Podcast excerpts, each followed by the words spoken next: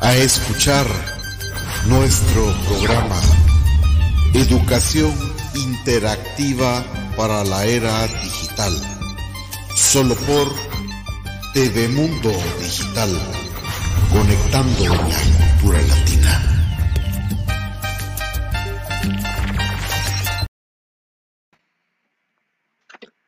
Muy buenos días, muy buenas tardes, muy buenas noches, mis queridos amigos en todas partes del mundo.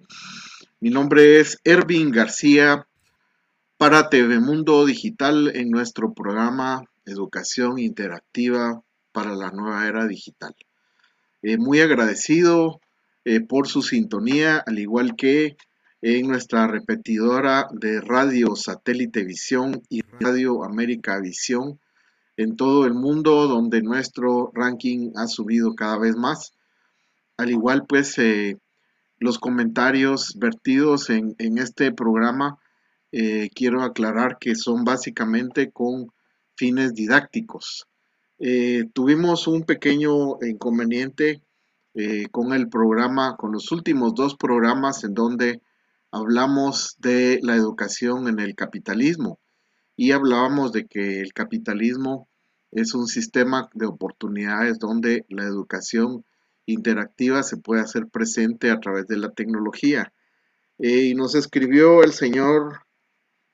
Alonso Colmenares de Venezuela.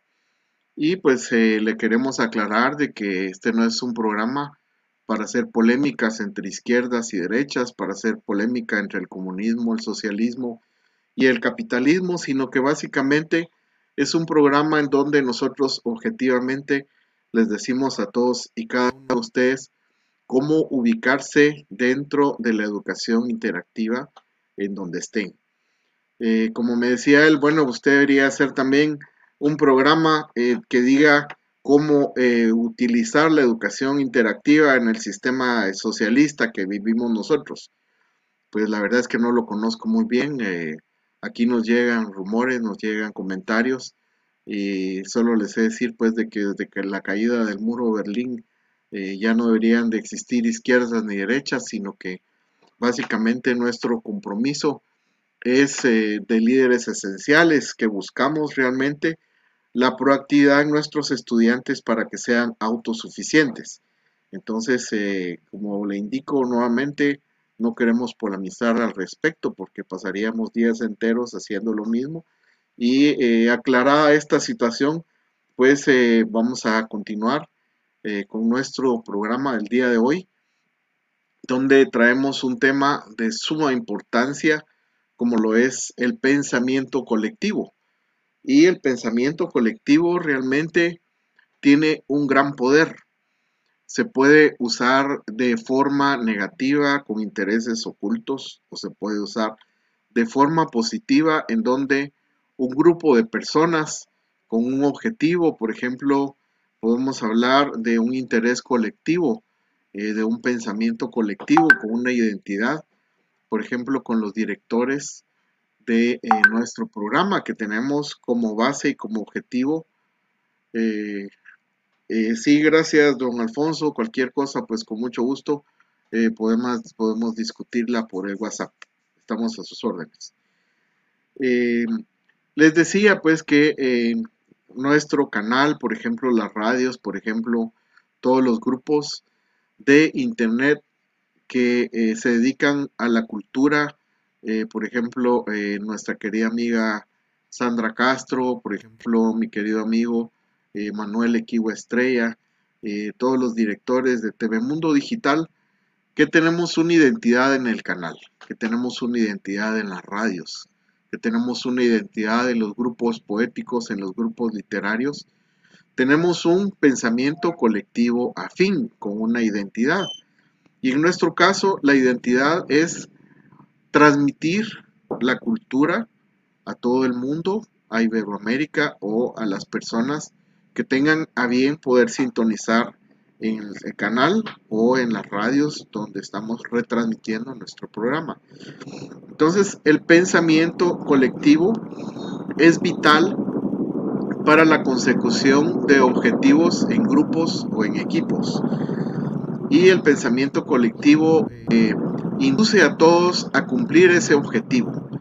Se orienta en nuestra mente para dirigir nuestros esfuerzos hacia beneficios que nosotros como grupo del pensamiento que tenemos nos puede llevar eh, directamente hacia ese objetivo que tenemos.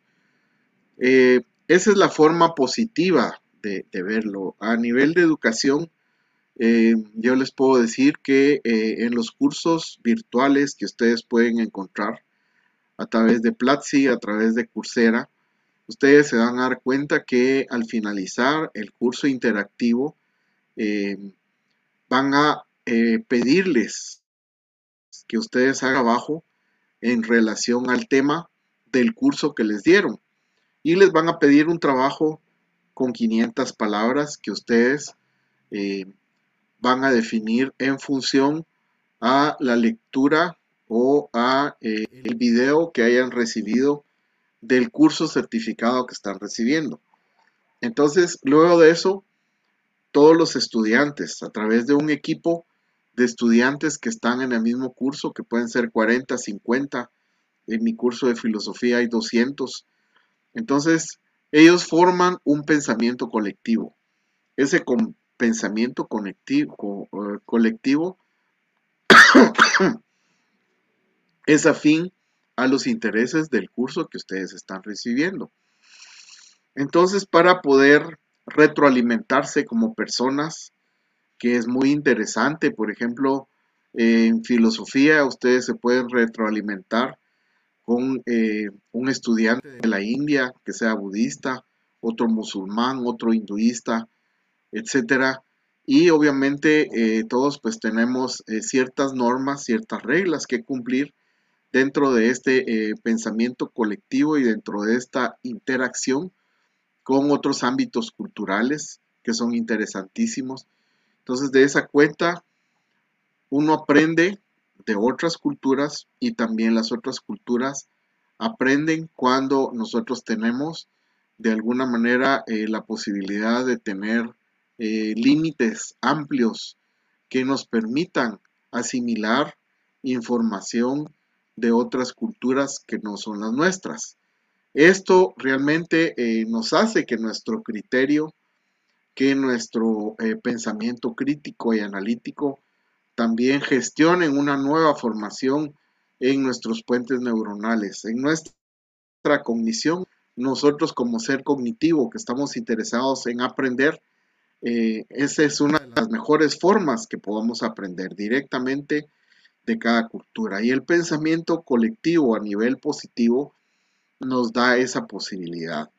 Insistimos eh, en que la educación interactiva cuando eh, se hace a través de otras personas con eh, tal vez la misma, el mismo objetivo,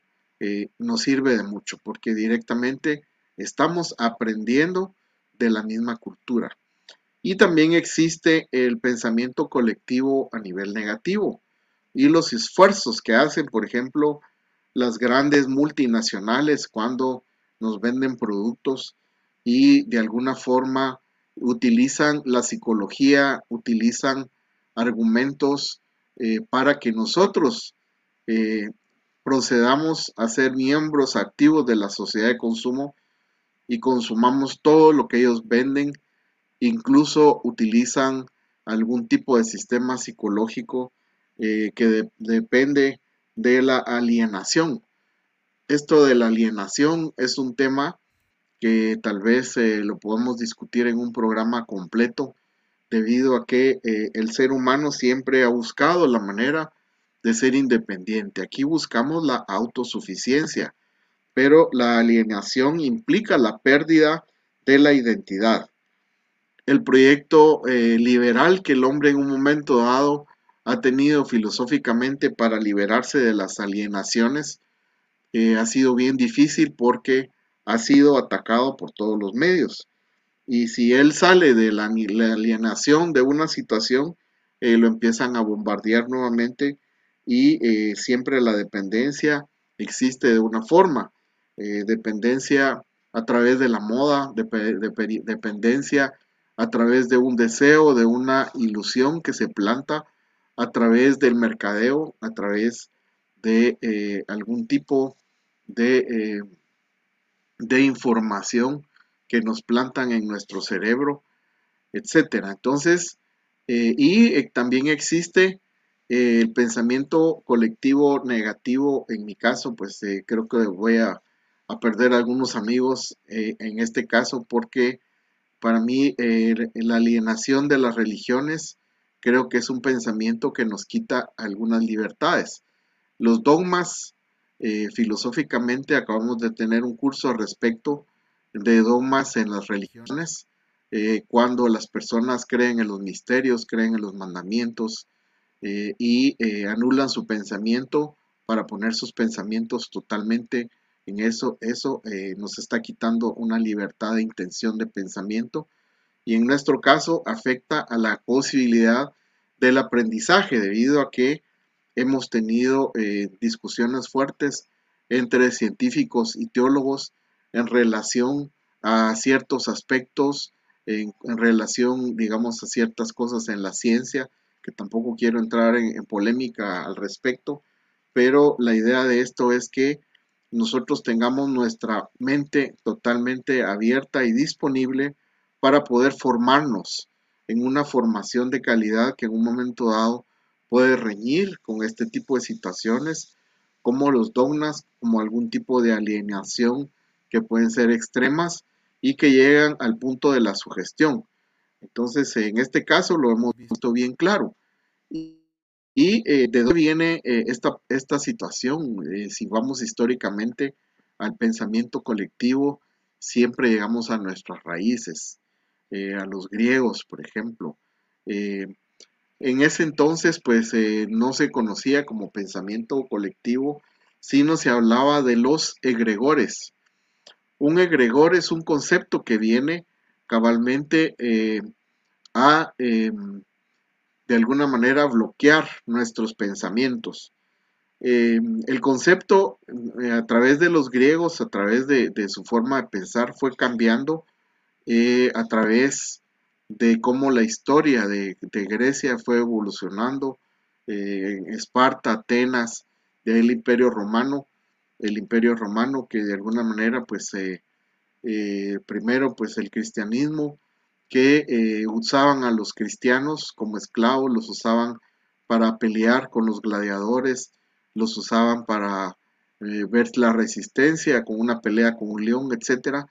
Sin embargo, cuando el imperio romano empezó a decaer, se aprovecharon de los cristianos a través de la unificación de los libros de la Biblia,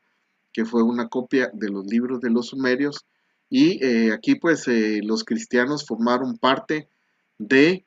eh, la iglesia católica, apostólica y romana,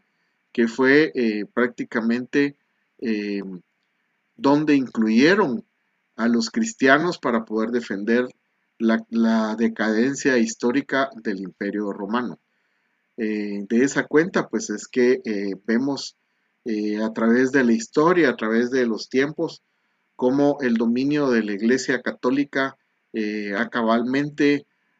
egregorizado, porque esa es la palabra, a través de figuras que actualmente ya no se llaman egregores, sino se llaman ángeles, que eh, prácticamente han dirigido nuestros pensamientos hacia los dogmas de la iglesia. Pero en este caso, como estamos hablando de una formación amplia y creativa, eh, nosotros eh, de alguna forma no queremos llegar a querer mover las creencias de ustedes, sino que básicamente eh, estamos contando lo que es la historia real y eh, cómo en un momento dado nosotros podemos ampliar nuestro criterio, nuestro conocimiento, eh, evitando de alguna forma que nuestros dogmas no nos permitan ampliar conocimientos científicos y que la capacidad de nuestra espiritualidad, si así lo, lo querramos ver, pueda transitar por otros ámbitos como el hinduista, que es, un, que es fantástico, ¿verdad? Eh, por ejemplo, ver la Ayurveda, cuando uno lee ese libro, es un libro fantástico realmente, que tiene un gran compromiso por la vida, Es un libro muy espiritual y, realmente lo desconocen en algunos ámbitos, especialmente judeo-cristianos, porque son excluyentes. Sin embargo, eh, yo les diría que la ayurveda eh, tiene incluso recetas que eh, tienen que ver con algunas enfermedades, tiene que ver con plantas. acordémonos que antes pues no existía la medicina como lo existe hoy, que ha sido muy manipulada económicamente en aquel entonces eh, la ayurveda nos enseñaba a curar ciertas enfermedades con plantas, que actualmente pues hay un grupo de personas que ha decidido no comer carne, comer vegetales y también ha decidido eh, no utilizar las medicinas de las farmacéuticas que, que están ahora en boga, sino utilizar todo este tipo de medicamentos. Esto tiene mucho que ver cabalmente con la amplitud de nuestro pensamiento. Si nosotros tenemos límites amplios para poder recibir información de otras culturas, eh, nosotros vamos a tener la capacidad de ampliar nuestros conocimientos, de ampliar nuestra cultura y poderle enseñar a nuestros hijos también a tener esas mismas capacidades, a no quedarse con límites pequeños ni enmarcados dentro de algo pequeño, sino que con nuestro pensamiento colectivo positivo podemos también tener esa capacidad de experimentar situaciones que puedan ser negativas para nuestro pensamiento, para nuestra familia y para nuestra vida. Como el pensamiento colectivo en el día de hoy, eh, como lo platicábamos también con eh, mi querido amigo eh, don Manuel Salvatierra del Ecuador, hablábamos concretamente de cómo nuestros jóvenes están invadidos por eh, la tecnología negativa, que pueden ser esos juegos que tienen que pagar por ellos, que los envician, cómo eh, pueden encontrar cosas tan fáciles para adultos en el Internet. Entonces, eh, se trata de que el pensamiento colectivo positivo debe de estar orientado a través de líderes positivos, por ejemplo, nosotros en nuestra casa, papá y mamá, somos líderes positivos de lo que queremos inducir en nuestra casa a nuestra familia. Independientemente de nuestras creencias, lo importante es darles calidad de información y formación a nuestros hijos para que tengan las capacidades de ser competitivos en el ámbito de las empresas, en el, en el ámbito de la innovación en el ámbito del quehacer diario a través de la autosuficiencia. Eh, este pensamiento eh, fue utilizado en la antigüedad, en la historia, en Grecia, para hacer realmente cultos religiosos y poder inducir a las personas eh, situaciones que vemos hoy, por ejemplo, en algunas iglesias cristianas en donde pregonan el Evangelio de la Prosperidad, en donde dice el pastor, si usted me trae dinero y me trae más dinero, entre más dinero Dios le va a dar más bendiciones. Eso existe y hay personas que se sugestionan por este hecho y se dejan llevar. Entonces eh, creemos que esto es una manera de, eh, de ser egregores y de tener un pensamiento colectivo negativo que no ayuda a que nuestra formación sea una formación en donde salga adelante sin sugestiones, sin estos egregorismos que de alguna manera han hecho mucho daño a toda la historia de la humanidad. Em, queremos también eh, hablar el, día de hoy a través de esto, de que es el pensamiento colectivo. Em, históricamente, la batería, por favor históricamente eh, el concepto refería a, seres angelicales, pero han sido seres que están eh,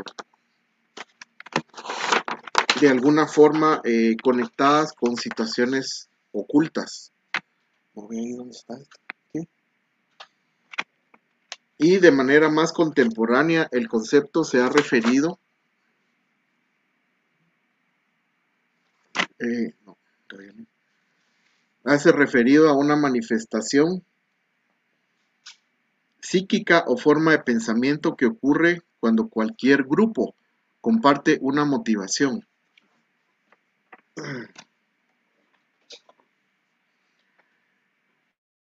una motivación compuesto en influir los pensamientos del grupo. Si lo hacemos de forma positiva, estamos bien. Porque esa es la idea, que nosotros crezcamos, que evolucionemos. Alguien decía, históricamente el ser humano está condenado a repetir sus mismos errores. Y lo vemos a través de las guerras, a través de la falta de paz, a través de la falta de tolerancia entre nosotros mismos, en nuestra familia, con nuestros seres queridos. Esa falta de tolerancia quiere decir de que no hemos eh, logrado superar esos ámbitos históricos de que nos han eh, llevado a las guerras, ¿verdad? Obviamente, como también decía un amigo, las guerras llegan a ser un negocio en donde la codicia supera las vidas humanas y no solo eso, sino que también las grandes construcciones históricas que se pierden en la guerra y eh, los botines eh, irrecuperables históricos de la antropología que también se pierden. Entonces, si nosotros no queremos que eh, nuestra historia se repite, se repita en el futuro y que nuestros hijos aprendan a evolucionar de una manera pacífica, necesitamos que su pensamiento colectivo que lo que vayamos a inducir en sus cabecitas, en su cerebro, sea una educación, una formación de calidad. Eh, me decía también una persona, mire, eh, ¿cómo logramos que la educación interactiva eh, aprendan los niños a tener valores, a tener principios morales, a tener ética? Es un tema difícil que tal vez no se va a influenciar a través de programas como este, sino que eso, se debe influenciar desde el hogar, desde la casa, desde el ejemplo. Si papá y mamá son honestos, son correctos, manejando los recursos, eh, pagando sus cuentas y trabajando honradamente,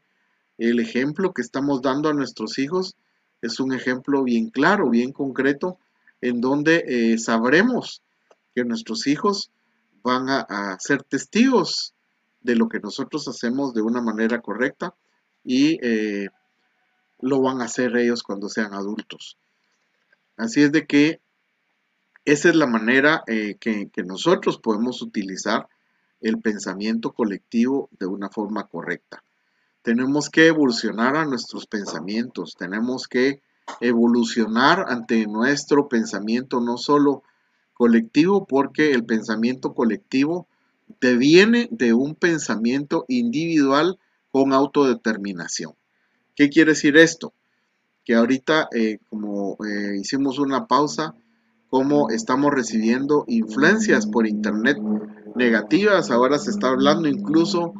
hasta de un nuevo orden mundial en donde están peleando el liderazgo el presidente de los Estados Unidos y el Papa, que quieren ser los rectores del nuevo orden mundial en donde dice que nosotros no vamos a tener ninguna necesidad, pero no vamos a tener ningún recurso y que vamos a volver a la antigüedad en donde la iglesia dominaba al mundo y que lo hacía muy bien, entre comillas, ya no estoy de acuerdo. Entonces, este tipo eh, de análisis que nosotros debemos de tener como personas individuales, como líderes de la casa, debemos de juntar a nuestra familia y pensar cómo nos puede o no afectar este tipo de situaciones externas. Hablábamos también con otro eh, amigo eh, a nivel espiritual que eh, realmente si nosotros en nuestra casa nos preocupamos de tener la casa limpia, de tener la conciencia limpia y nos preocupamos de que nosotros y nuestra familia sean personas de bien y correctas, que tengan pensamientos limpios y puros, que es un poquito difícil, pero sí eh, se puede, no es imposible. Desde nuestra casa nosotros ya estamos aportando nuestro granito de arena. Entonces, eh, nosotros queremos resolver los problemas del mundo cuando tal vez no resolvemos los de nuestra casa y eh, con nuestros compañeros de trabajo, etcétera. Entonces es importante que el pensamiento colectivo se distinga realmente de una evolución hacia los mecanismos de la armonía, de la paz, de la empatía y eh, del abrazo universal que todos tenemos que dar de manera contemporánea y que esto eh, realmente concurra para ver éxitos dentro eh, de los liderazgos, no solo de las naciones, sino dentro de los liderazgos de eh, nuestra familia y de nuestros líderes de trabajo, nuestros líderes espirituales, etc. es notorio que este pensamiento colectivo derivó de decisiones muy mal tomadas en, este caso, si estamos hablando de eh, la época contemporánea que estamos viviendo eh, en el término de la pandemia. Ahí cabalmente queremos llegar eh, a, ese término y cómo ha afectado muchos sectores, no solo industriales, no solo de producción, sino también afectó mucho al sector educativo. Afectó mucho en el sentido de que los docentes, los directores y ninguno realmente estábamos preparados para los efectos que tuvo eh, la pandemia, ¿verdad? Y, especialmente dentro del área de educación, que aún todavía hoy no vemos eh, que hayan soluciones eh, para dejar de perder el tiempo, para que los jóvenes y los niños tengan a sus manos la disponibilidad de poder formarse como debe ser a través de un sistema que les permita eh, emprender y ser autosuficientes en los casos de emergencias como esta de la pandemia. Estudiando un poquito el tema, eh, el doctor José Trainer, que es un doctor en educación, docente e investigaciones eh, de la Facultad de Humanidades y Artes de la UNR, propuso y decía, tenemos que eh, tenemos que dar buenos resultados.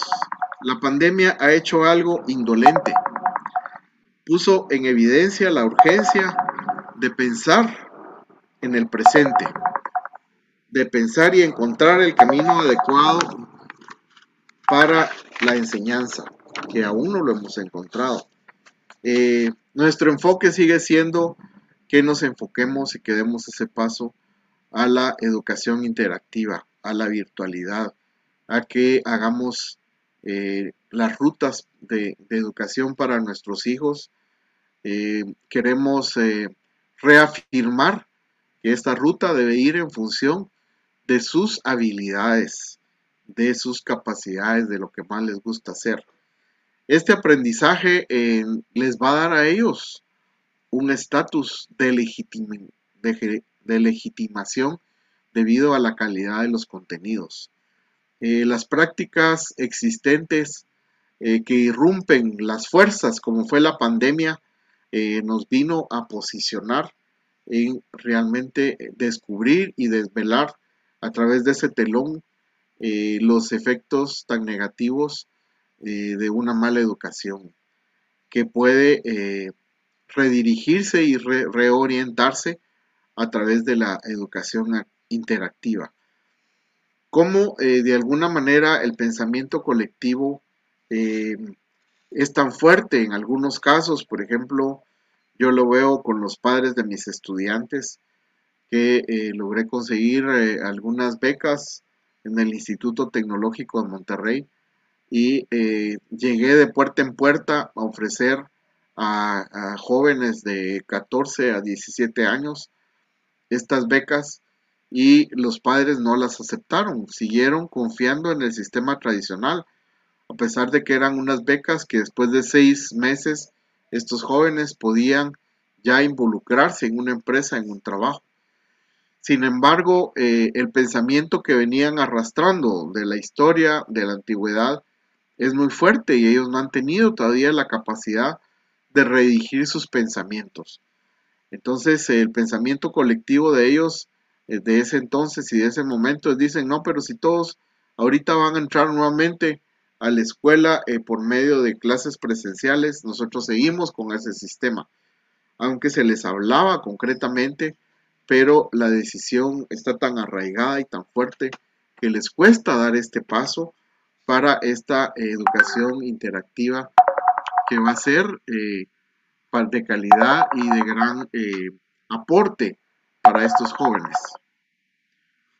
cómo afrontar un proceso inconcluso siempre imprevisto. Es aquí realmente donde nosotros tenemos que ubicarnos y llegar a la conclusión de que eh, no podemos de alguna manera seguir con lo mismo. Si seguimos con lo mismo y realmente se nos están eh, barajeando cartas muy diferentes para poder subsistir, para poder vivir, obviamente y es lógico que nosotros también tenemos que reprogramarnos, tenemos que redirigirnos. ¿Dónde recae el peso de la formación a través del ámbito virtual? Pues por el momento eh, todavía no se ha confiado mucho y creo que eh, nos hizo mucho daño eh, el hecho de que los docentes y los directores de los colegios hayan querido tomar una decisión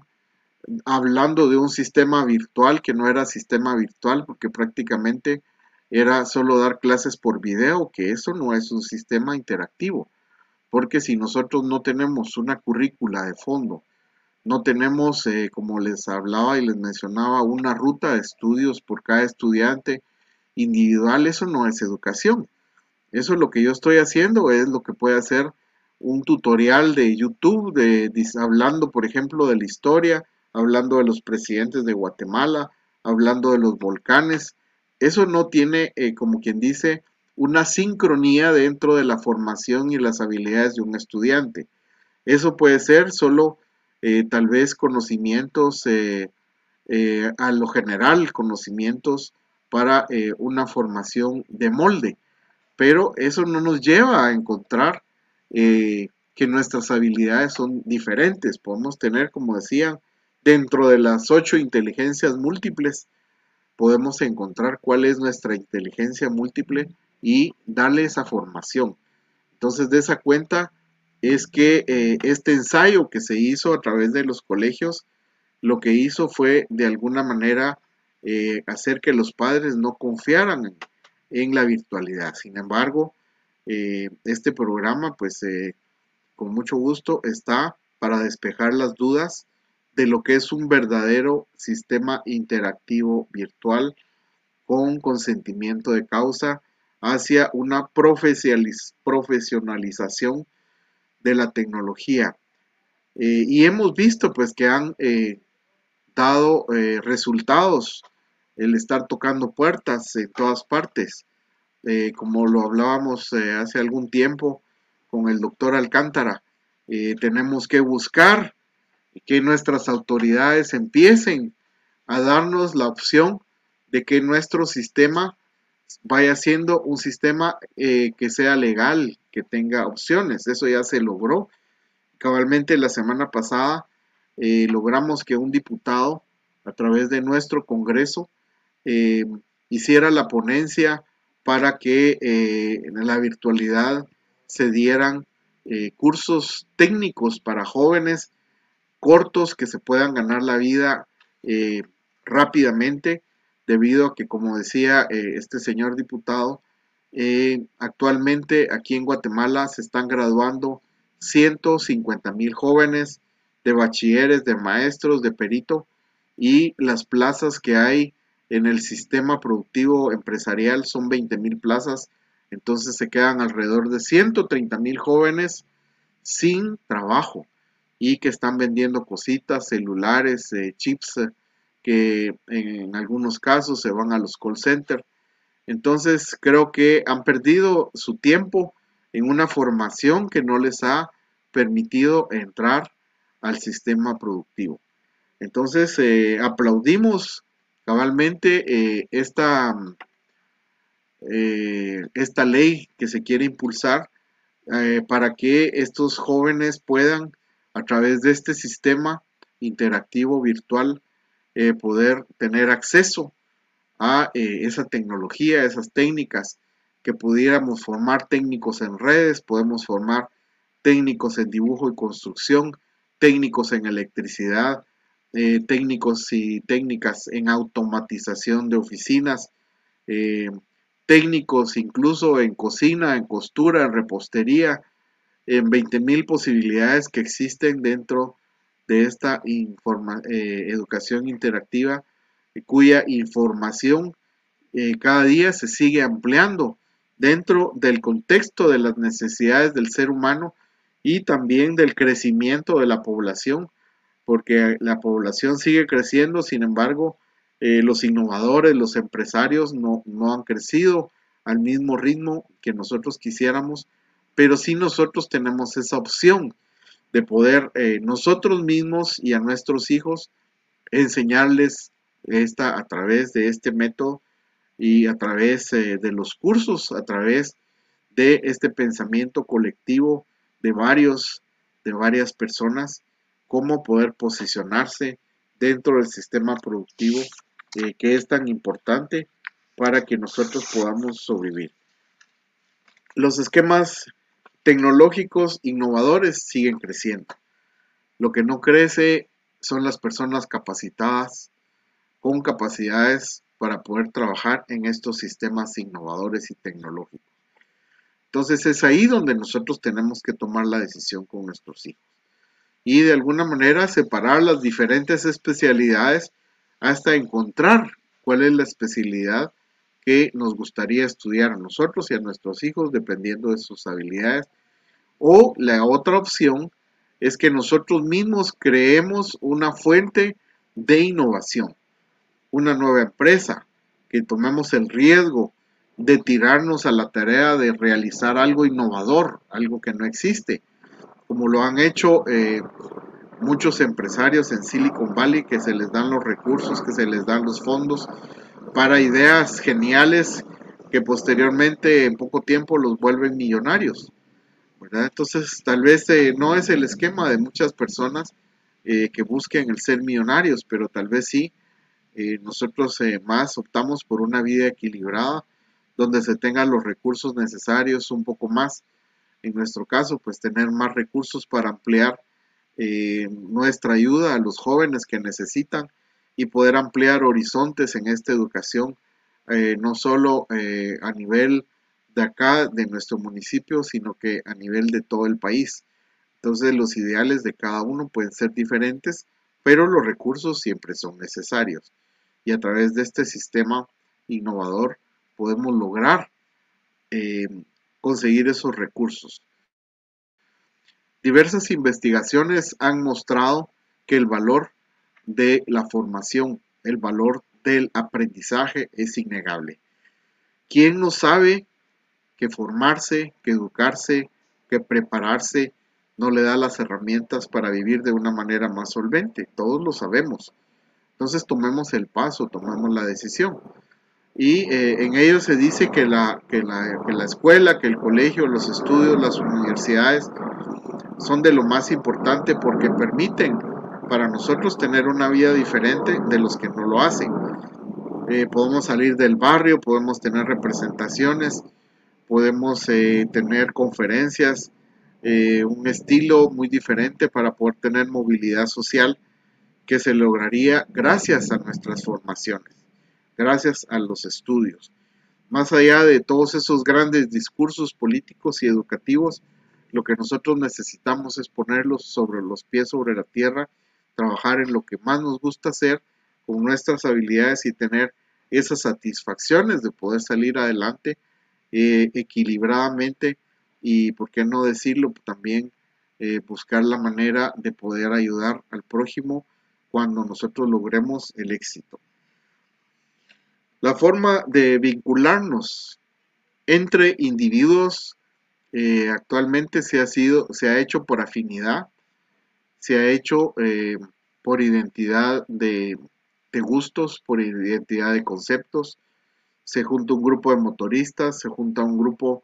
de eh, ciclistas, se junta un grupo de personas que van a, a subir una montaña con los mismos afines.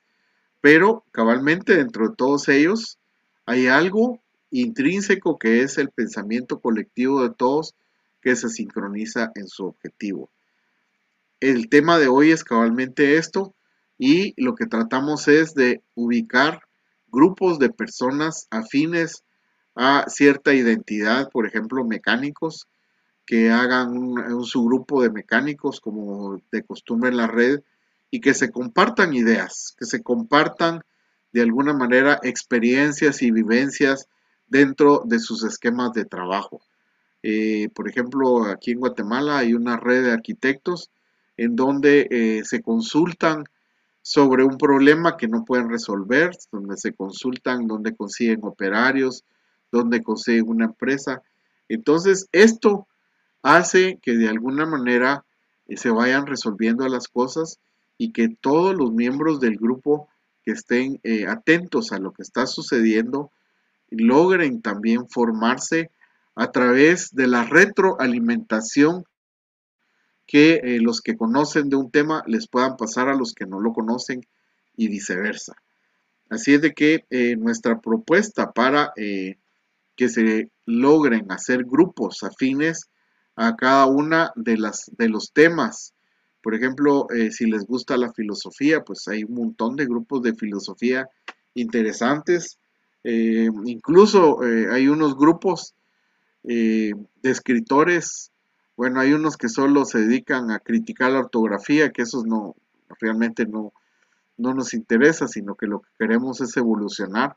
que los escritores aprendan nuevas técnicas, nuevos conocimientos, nuevos editoriales, que eh, compartan de un editorial que pueda sincronizarse con nuestras ideas y que no cueste muy caro, etcétera. Todo eso lo podemos hacer. Eh, podemos encontrar eh, grupos incluso que se comparten recetas y que de repente hacen en la colectividad una receta entre todos y pues se lo disfrutan, se lo gozan porque sus intereses de alguna forma vienen siendo los mismos. Eh, dentro de, del ámbito empresarial también podemos eh, definir dos tendencias de investigación. La primera que de, podríamos determinar podríamos denominar, mejor dicho, de corte determinista. Y la segunda, la que se dedica a investigar y hacer estudios cualitativos, serios, eh, del orden cultural para dar resultados en función a lo que eh, el mercado y la sociedad están pidiendo. Entonces, este tipo eh, de grupos que engloba cabalmente estos estudios y estas investigaciones a través de estadísticas, a través de encuestas cuantitativas y cualitativas, hay que buscarlos para que eh, la calidad del grupo de pensamiento colectivo que nosotros querramos hacer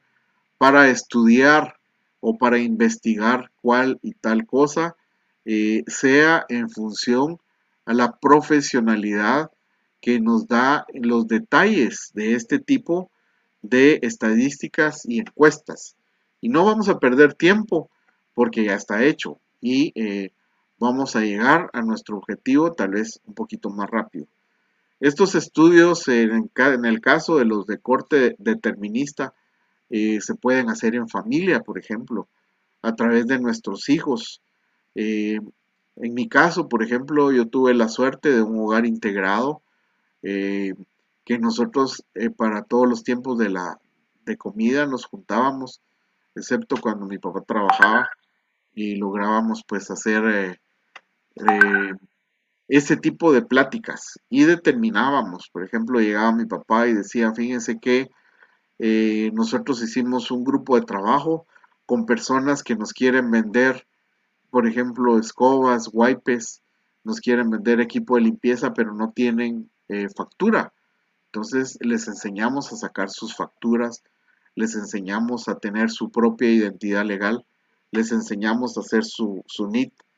¿verdad? entonces entre ellos se van ayudando, porque de hecho hay gente que vive en la pobreza y no tiene esos recursos,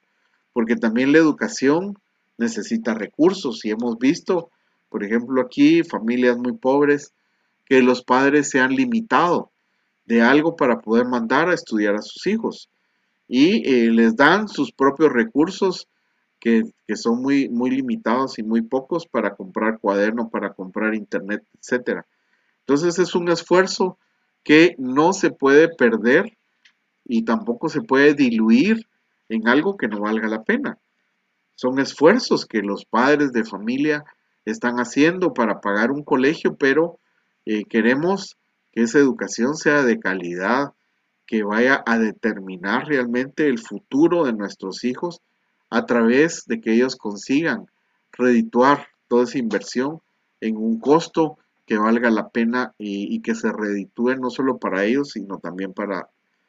para, su, para su familia, debido a que se habla de las familias de escasos recursos en lo que los hijos eh, abandonan la escuela eh, o continúan estudiando más allá eh, de la primaria porque tienen que colaborar en la satisfacción de las necesidades del hogar y entrar a trabajar. Este sistema nos desaventaja de que los jóvenes van a estudiar por poco tiempo y al poco tiempo ya pueden empezar a ayudar en la economía de la casa. Así es de que nosotros insistimos en que busquen la ayuda a las personas idóneas. Eh, actualmente nosotros tenemos eh, bastantes consultas de muchas personas que quieren ya usar el sistema. Entonces, eh, este sistema se les garantiza que para las personas de escasos recursos que tengan limitantes, que la inversión es rápida, en poco tiempo y el rédito es inmediato. Los implicados en la formación en el sentido de que no colaboran con la misma o no se ajustan a las metas educativas, eh, los vemos a la orden del día. Vemos colegios, aquí pues eh, en la fundación vienen quejas de personas que miren en el colegio nos piden material didáctico todos los días y se gasta mucho en ese material didáctico y no vemos los resultados necesarios, ¿verdad? Entonces, eh, eh, se les ha pedido cabalmente esto. Mire, es muy sencillo. Ustedes hagan una reunión de padres de familia y ahí es donde viene el pensamiento colectivo. Y eso les va a dar fuerza. Porque 20 personas que vayan a quejarse de que todos los días se gastan 100 quetzales eh, o 10 dólares en, compra de, hojas de útiles que les piden y ellos no miren que vengan de regreso. Entonces, 20 eh, personas con la misma identidad, obviamente sí les van a hacer caso. O sea que la positividad del pensamiento eh,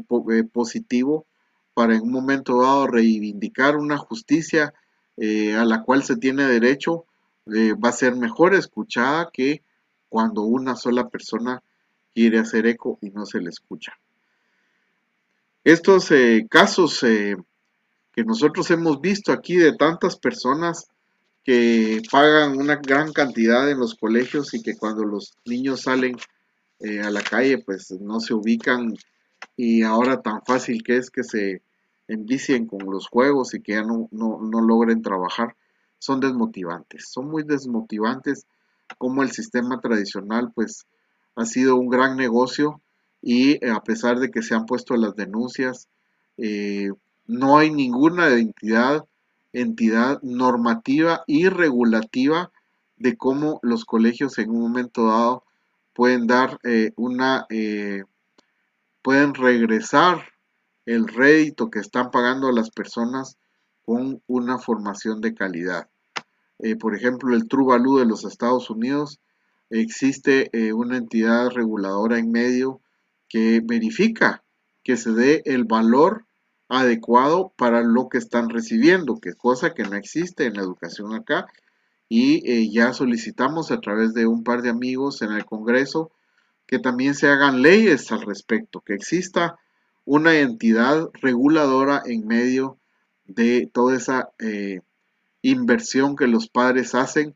y que muchas veces no la reciben, mucho más ahorita pues en tiempos de pandemia